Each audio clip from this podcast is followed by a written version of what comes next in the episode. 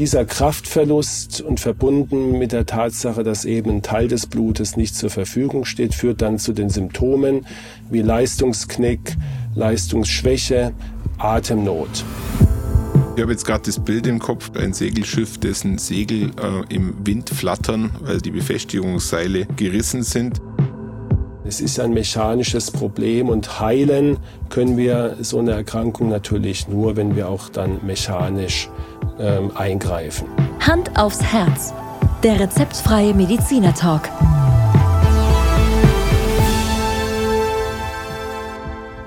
Hallo und herzlich willkommen bei Hand aufs Herz. Geschichten rund ums Herz mit professioneller Begleitung von Dr. Markus Knapp. Mein Name ist Thomas Krug und ich freue mich auf die heutige Folge. Thomas, hallo. Wir treffen uns heute wieder zu ja, einer To-Go-Folge.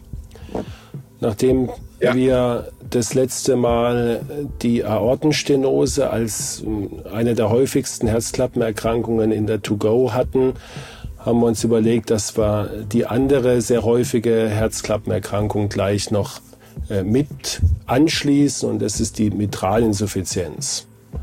Und ich freue mich schon auf deine äh, mittlerweile schon legendären zehn Fragen, die zehn Punkte. Ich würde mal sagen, Markus, legendärer ist, dass du es mittlerweile wirklich schaffst, innerhalb von knapp 20 Minuten zehn komplexe Fragen zu beantworten. Und ich habe mir heute einige Fragen überlegt, wo du, wo du du kommst aufs Glatteis. Okay. Einfach mal Stress aufbauen, bevor es losgeht. Gut, okay. Du bist bereit. Also, fangen wir mal ganz soft an. Erklär uns mal, wo die Mitralklappe liegt und welche Bedeutung sie für uns hat. Also Mitralklappe oder Klappen an sich, Thomas, haben die äh, Funktion von Ventilen.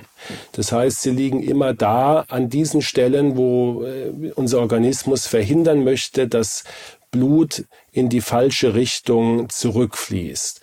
Und bei der Mitralklappe ist es so, sie liegt zwischen der Herzkammer und dem linken Vorhof. Das Blut kommt ja physiologisch aus dem linken Vorhof in die Herzkammer hinein und dann kontrahiert die Herzkammer und sie äh, Mitralklappe möchte verhindern, dass das Blut wieder in den Vorhof zurückfließt. Das wäre ja unphysiologisch und kontraproduktiv, sondern wir möchten, dass das Blut in die andere Richtung, nämlich durch die Aortenklappe, in unseren Kreislauf fließt. Und deswegen ähm, ist es ähm, ja ein ganz logischer Akt, der da abläuft, dass, dass wir durch eine Klappe in dem Fall die Mitralklappe, einen, einen richtigen Blutfluss gewährleisten und verhindern, dass das Blut in die falsche Richtung zurückläuft. Die zweite Frage ist für dich, glaube ich, sehr einfach und schnell zu beantworten. Äh, der eine oder äh, andere weiß es vielleicht sogar. Warum heißt denn die Mitralklappe eigentlich Mitralklappe? Fast schon eine Glaubensfrage. Richtig. Und ich glaube nicht, dass das viele wissen, Thomas, ehrlich gesagt, weil ja. hinter dem ja. Wort Mitral äh, steckt das Wort Mitra. Und die Mitra war, ist die die traditionelle Kopfbedeckung eines Bischofs gewesen. Und wenn du dir jetzt einen Bischof vorstellst, ja, vielleicht kannst du dir nicht jetzt sofort einen Bischof äh, imaginisieren, aber dann denk doch mal an die Nikolaus vielleicht Abbildungen, die jetzt in Zukunft wieder du äh, sehr viel sehen wirst um die Weihnachtszeit, dann hat der, zumindest wenn er nicht der Weihnachtsmann, sondern der echte Nikolaus ist, eine Bischofsmütze auf, die so zipflig ist. Und ähm, diese Zipfel der Bischofsmütze, die man übrigens Mitra nennt, haben irgendein Anatom offensichtlich an den Aufbau der Mitralklappe erinnert und dann hat die Mitralklappe diesen Namen bekommen. Ist äh, eigentlich ganz banal, aber in der Regel unbekannt. Aber auch irgendwie eine schöne Geschichte, finde ich. Finde ich auch. Ähm, lass, uns, lass uns pragmatisch weitermachen. Welche Ursachen gibt es denn dann für dieses Thema der Insuffizienz der Mitralklappe? Ja, also eine, eine Mitralklappe ist eine Segelklappe. Das heißt, sie funktioniert so, dass äh, wie ein Wind ein Segel bei einem Segelschiff aufbläht und der, das Segel den Wind zurückhält, um dann sozusagen angetrieben zu werden. So kann man sich das bei der Mitralklappe vorstellen mit dem Blut. Das Blut füllt die Segel und die Segel spannen sich auf von der Mitralklappe und durch das Aufspannen legen sie sich aneinander es sind also zwei Segel, das vordere und das hintere Segel. Und durch das Aneinanderliegen wird verhindert, dass das Blut in die falsche Richtung zurückfließt. Und das ist ein sehr komplizierter Apparat, diese Klappe. Also das ist wirklich ähm, jetzt von der technischen Seite gesehen extrem äh, aufwendig und komplex. Und deswegen sind die Ursachen, dass sie, dieses System nicht funktioniert, auch vielfältig. Ich kann zum Beispiel durch eine Erweiterung des Herzens, durch einen ganz anderen Grund, ähm, werden diese beiden Segel auseinandergezogen. Und wenn sie auseinandergezogen werden, dann können sie in der Mitte nicht mehr adaptieren und es bleibt ein Restspalt übrig und damit haben wir die Insuffizienz.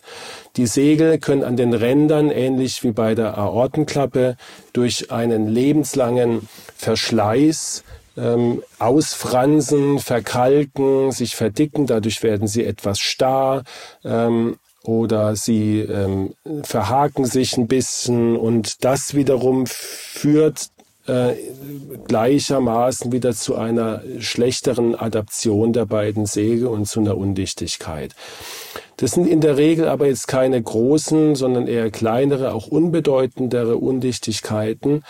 Ähm, Schlimmer wird es, wenn ein Sehnenfaden, und das kannst du dir auch wieder wie bei einem Segel vorstellen, das Segel muss ja irgendwo halten, es muss ja am Schiff beziehungsweise am Mast fixiert sein, damit es sich äh, aufspannen lässt. Und wenn dann so eine Schnur reißt, dann ist es das gleiche Phänomen wie auf dem Schiff, dass das Segel so im Wind flattert, hin und her flattert und natürlich das, den Wind nicht einfangen kann. Und wenn so ein Faden an dem die Mitralklappe aufgehängt ist. Und dieser Faden ist dem, mit der Herzbasis verbunden im Rahmen äh, von, von Muskulatur. Also da gibt's Papillarmuskeln. An diesen Muskeln sind Fädchen und die Fädchen ziehen wie so ein Paraglider, da kann man das ganz gut sehen, zu den Segeln und halten die. Und wenn jetzt davon einer oder zwei wichtige reißen, dann wird also ein Teil des Segels äh, nicht mehr gehalten und das Blut kann dort hindurch rauschen und es sind dann meistens sehr bedeutende Undichtigkeiten, die auch behandelt werden müssen. Und ähm, last but not least gibt es noch ähm, angeborene Fehlbildungen der Mitralklappe. Und es gibt Entzündungen, die natürlich so eine Klappe zerstören können. Das ist dann wie, kannst du dir vorstellen, ähm, wie als ob da Löcher reingebrannt werden durch, durch bakterielle Entzündung und, den, und die Körperreaktion darauf. Und auch die verursachen in der Regel sehr schwere Undichtigkeiten. Markus, gibt es denn überhaupt eine Chance, der Erkrankung vorzubeugen? Kann ich irgendwas selber besser machen?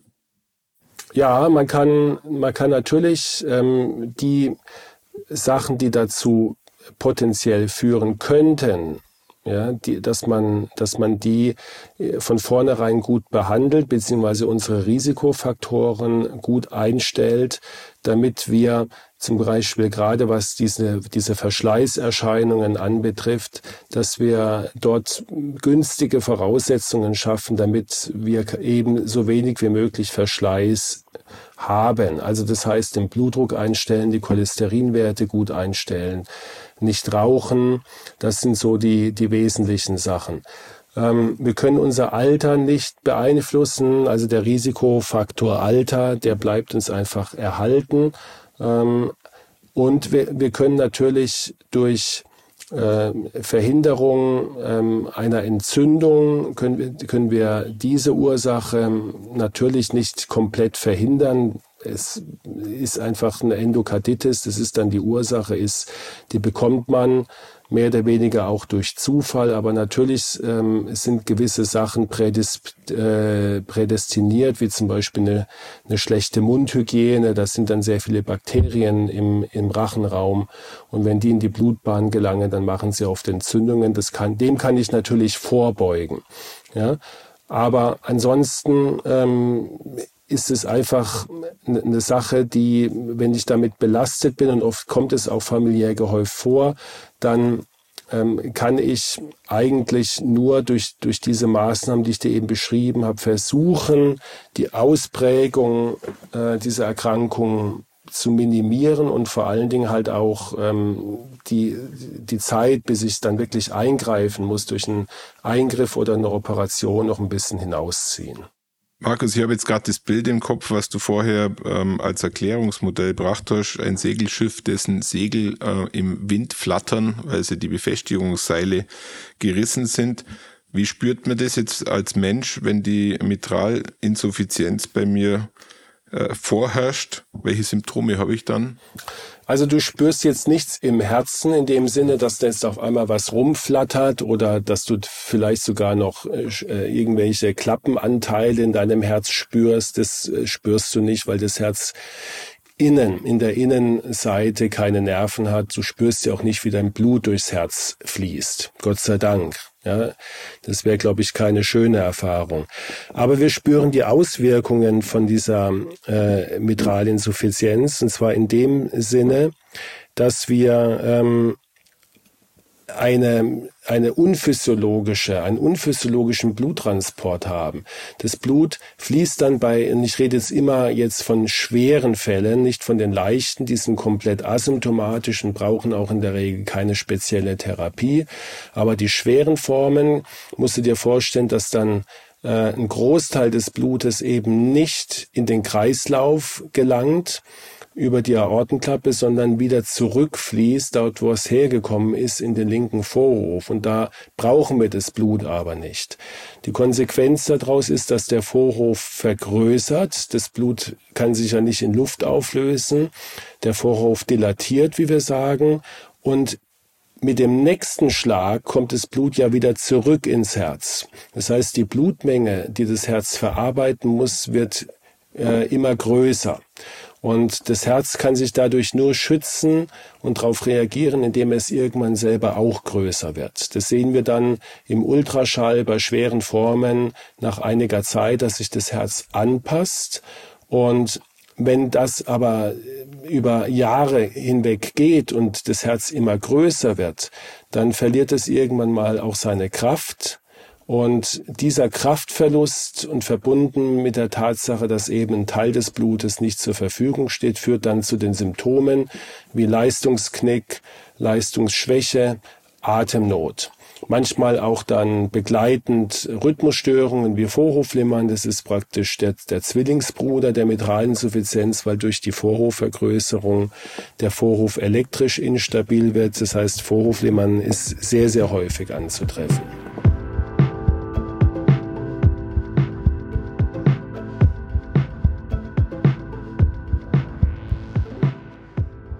Du hast gerade darüber gesprochen, dass dann das Herz größer wird. Äh, da schließt natürlich die nächste Frage an. Wie läuft die Diagnostik ab? Also wie stellst du am Schluss fest, dass es sich genau um das Problem handelt? Also ich äh, kann dich zunächst mal abhören mit dem Stethoskop kann ich ähm, in der Regel ein recht typisches Geräusch hören.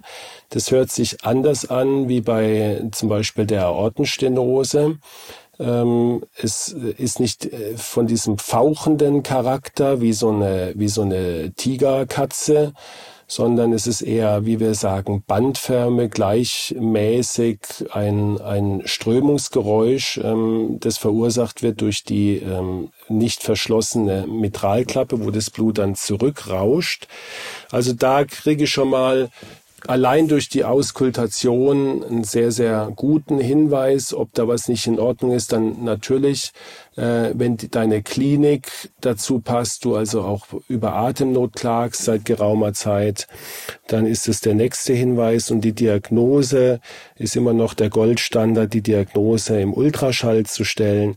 Das heißt, im Ultraschall werde ich nicht nur die äh, Schwere, den Schweregrad der Mitralinsuffizienz feststellen können, sondern meistens auch die Ursache und vielleicht auch noch die ein oder andere Begleiterkrankung, also zum Beispiel Durchblutungsstörung ja, ähm, oder Sehnenfadenabriss ähm, oder Entzündung. Ja, das sind so Sachen, die ich alles im Ultraschall sehr gut sehen kann. Wenn man sich jetzt äh, überlegt, dass das Ganze schon äh, als, als Schädigung sich darstellt an der Mitralklappe, trotzdem die Frage, wie, wie sieht denn dann die Therapiemöglichkeit aus?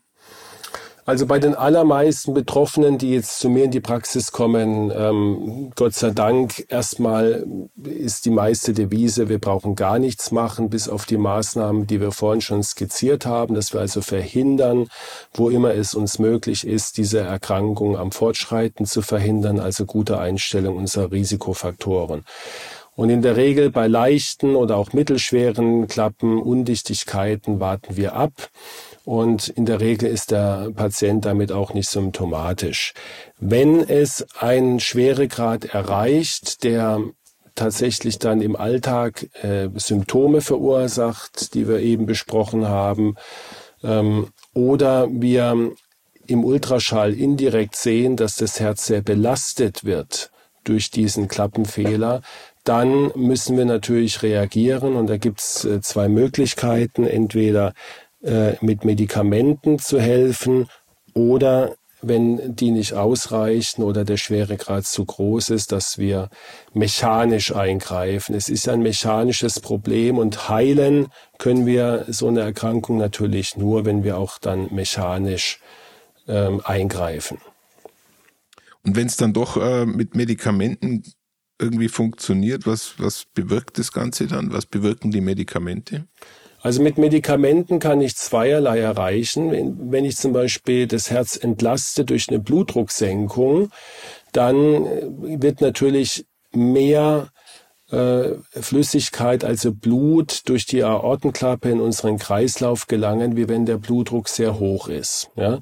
Also das äh, Blut folgt ja äh, im Grunde genommen dem, dem geringsten Widerstand und wenn ich im Kreislauf einen geringen Widerstand habe durch eine Blutdrucksenkung, fällt es dem Herz einfacher, trotz der Undichtigkeit in den Kreislauf Blut zu pumpen. Also Blutdrucksenkung mit äh, vorzugsweise den sogenannten ACE-Hämmern, die wir ja auch schon mal in der Folge besprochen haben.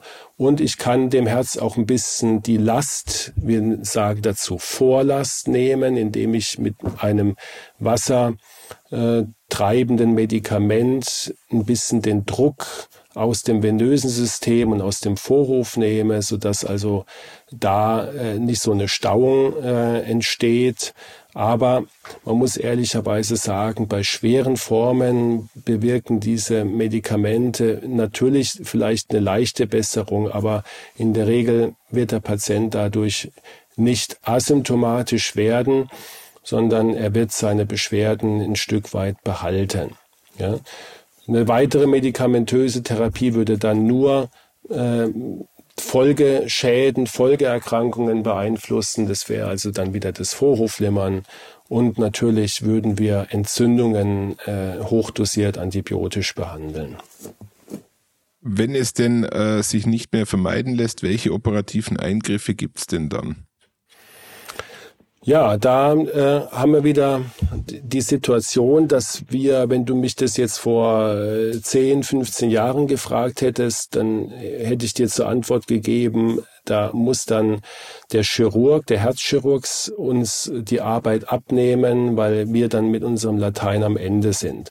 Also ähm, bis in, sage jetzt mal, vor wenigen Jahren war die Herzchirurgie die absolute Domäne in der Mitralklappenchirurgie, weil die äh, Chirurgie in der Lage war, entweder die Klappe komplett auszutauschen, also auszuschneiden und durch eine Prothese zu ersetzen.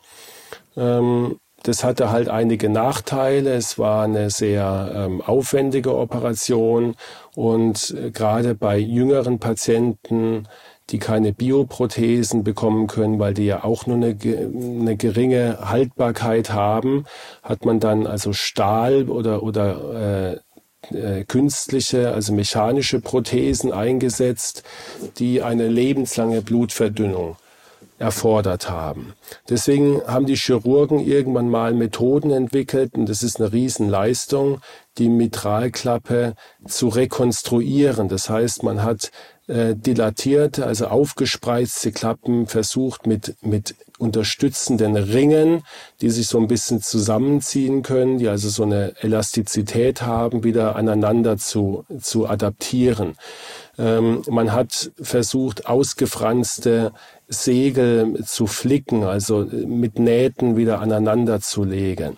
Man äh, kann abgerissene Sehnenfaden versuchen, wieder an den Papillarmuskel zu nähen und so weiter und so fort. Also da gibt es ein ganz großes Spektrum an chirurgischen Möglichkeiten, mit dem man es, ich würde mal sagen, bei 80, 90 Prozent ähm, äh, von den Herzklappen, die von den undichten Herzklappen schafft, tatsächlich eine Rekonstruktion herbeizuführen, ohne dass ich eine Prothese brauche. Das heißt, der Betroffene behält seine eigene Herzklappe.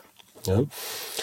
Und in den letzten Jahren, wie gesagt, hat man jetzt, und das ist revolutionär auch, versucht, diese mechanischen Rekonstruktionen auch über die Leistenarterie in einem Katheterverfahren zu übernehmen. Das heißt, man kann dort mit Klemmerchen versuchen, äh, gerade dilatierte äh, Mitralklappen, also die auseinandergezogen sind, wieder zu adaptieren. Das ist eine sehr, sehr spannende äh, Technik, äh, die sehr viel Expertise erfordert und deswegen sind die Ergebnisse sehr ermutigend. Ich glaube, so ganz ersetzen können sie die Chirurgie noch nicht, aber ich könnte mir vorstellen, dass da in einigen Jahren dort äh, sehr, sehr viel passiert.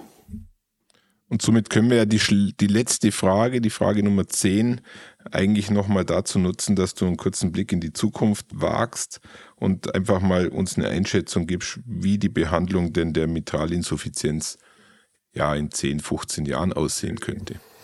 Also ich denke, wie bei anderen Fällen auch in der Kardiologie wird der Herzchirurg äh, weiter Arbeit haben. Äh, wir brauchen ihn zum Beispiel auch bei ausgeprägten Verkalkungen. Da können wir mit Nähten und mit Rekonstruktionen relativ wenig ausrichten, weil die Mitralklappe einfach sehr starr dazu auch ist und manchmal auch verengt ist. Also da werden wir den Herzchirurg immer wieder brauchen. Ansonsten glaube ich, ist die Entwicklung auch da, wie auch bei äh, den Durchblutungsstörungen, wie bei der Aortenstenose geht ganz klar in die Richtung, dass die Kardiologen mit ihren invasiven Methoden, also sprich Katheterverfahren, ähm, äh, durch immer verbesserte Technik ähm, der, der Katheter und der äh, Devices, wie wir das nennen, die wir dann in, in die richtige äh, Position bringen ähm, und durch die ständig natürlich verbesserte Expertise. Man hat ja da natürlich auch eine Lernkurve bin ich mir sicher, dass, dass dort in den nächsten zehn Jahren die Mitralinsuffizienz hm, zur weit, weit großen Mehrheit tatsächlich nicht mehr vom Herzchirurg betreut und behandelt wird, sondern von den Kardiologen. Das wage ich jetzt einfach mal, diese Prognose. Markus, daraus könnte vielleicht mal eine interessante Folge entstehen. Wie entwickelt sich der Herzchirurg und wie entwickelt sich die Kardiologie? Also der Kardiologe, ähm, vielleicht für den ein oder anderen Herzchirurg eine ganz interessante Folge.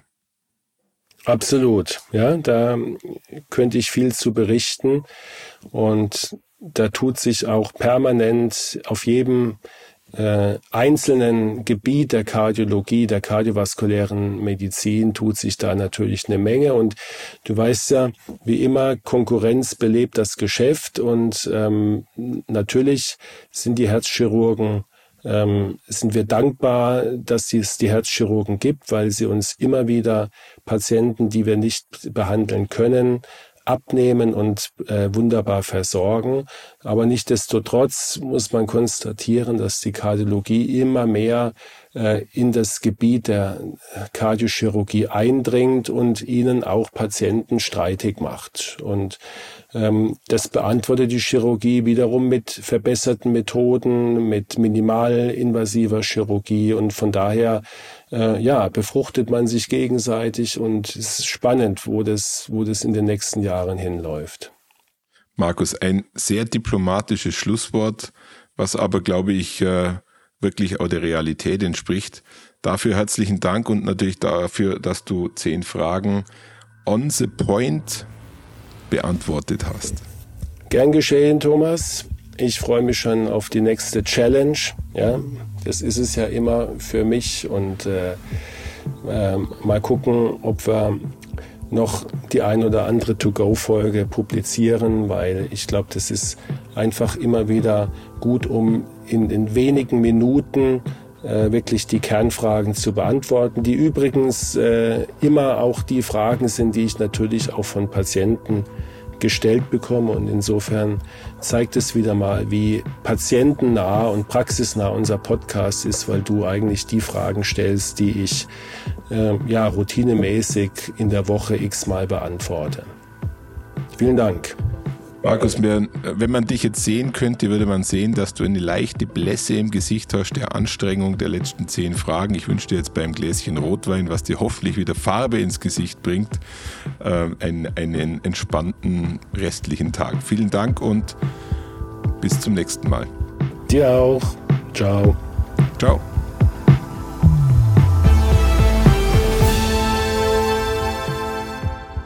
Schauen Sie mal bei uns vorbei unter www.handaufsherz-podcast.de und bleiben Sie immer über uns auf dem Laufenden auf unserem Instagram-Account. Hand aufs Herz, Ihr rezeptfreier Mediziner-Talk rund ums Thema Herzgesundheit.